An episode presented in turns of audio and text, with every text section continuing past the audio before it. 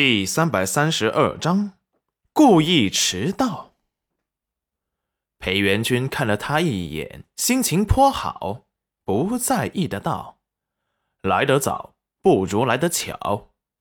可是皇上已经命老奴在这里等候多时了，朝臣们对皇子的身份表示质疑，更是诸多借口为难皇上。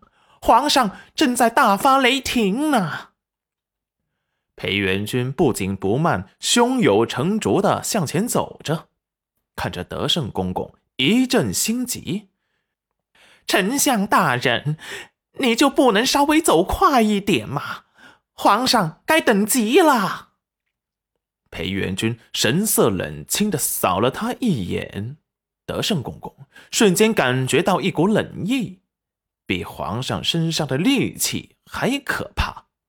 吓得赶紧闭嘴。等到了大殿门口，里面有大臣的声音传来：“皇上，微臣觉得皇室血脉不可混淆，微臣提议当场滴血认亲。”“是啊，皇上，这以前皇子也是丞相大人找到的，这位也是，谁知道丞相大人？”安得是什么心啊！臣附议，丞相大人三番四次的违抗皇上的密令，蜗居老家不归，公然与皇上作对。今日这么重要的日子，竟然敢缺席，一点也没把话还没说完，只见他面前突然站着个人，立即转头看去。这不就是他正在为皇上提议要给他个教训的丞相大人吗？心间一抖。赵大人，看来你对本相记恨颇深啊。下下下臣只是实话实说罢了。丞相大人所作所为有目共睹，容不得狡辩，算不上是微臣记恨丞相大人。楼臣坐在皇位上，见裴元君终于来了，眼底闪过一丝轻松。不过他竟敢故意迟到，等下看他怎么惩罚他。景轩和皇后坐在了一起，看见裴元君来了，有些激动。皇后娘娘手疾眼快的拉住了他，小景轩回头。皇后对他摇了摇头，示意他不要冲动，失了身份。小景轩敛下神色，想起干爹跟他说的话：“你既然选择了这条路，就要永远的记住，不管做什么，你都要记住你的身份，万不可失了身份体面，让朝臣看低了你，从而想要来掌控你。”你是太子，该是他们听你的命令，而不是让他们来命令你。拿出你的气势和胆识，震慑住朝臣。别怕，干爹会帮助你。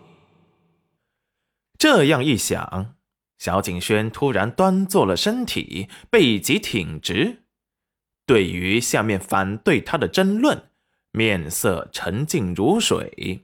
仿佛说的不是他一般，稳坐高台，不动如山，表情没有一丝变化，外人再难从他的脸上看出他真实的想法。裴元君见此，眼底闪过赞，眼底闪过赞赏之色。楼臣也表示很满意小景轩的表现，有皇家人的风范。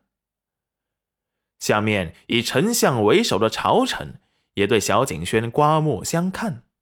本来是支持丞相的，没想到景轩的表现令他们大吃一惊。本以为养在乡下的皇子会胆怯懦弱，以为丞相是想掌控楼曲国，如今看来是他们小人之心了。皇子如此出色，倒是他们瞧走眼了。只听裴元君躬身行礼，参见皇上。微臣来迟，还请皇上责罚。坐在皇位上的楼臣，眼神闪过一丝凉意。这丞相心底要是有一丝悔意，也不会故意来迟。不过也正好，爱卿不必多礼。你旧伤未愈，回京之时马车又失了控，伤了贤夫人，你一时走不开，情有可原，怎么能怪罪呢？皇上，丞相他明赵爱卿不必多言，丞相的事改日再议。今日是商议封太子一事。是，微臣遵旨。赵大人心有不甘的回到了自己的队列。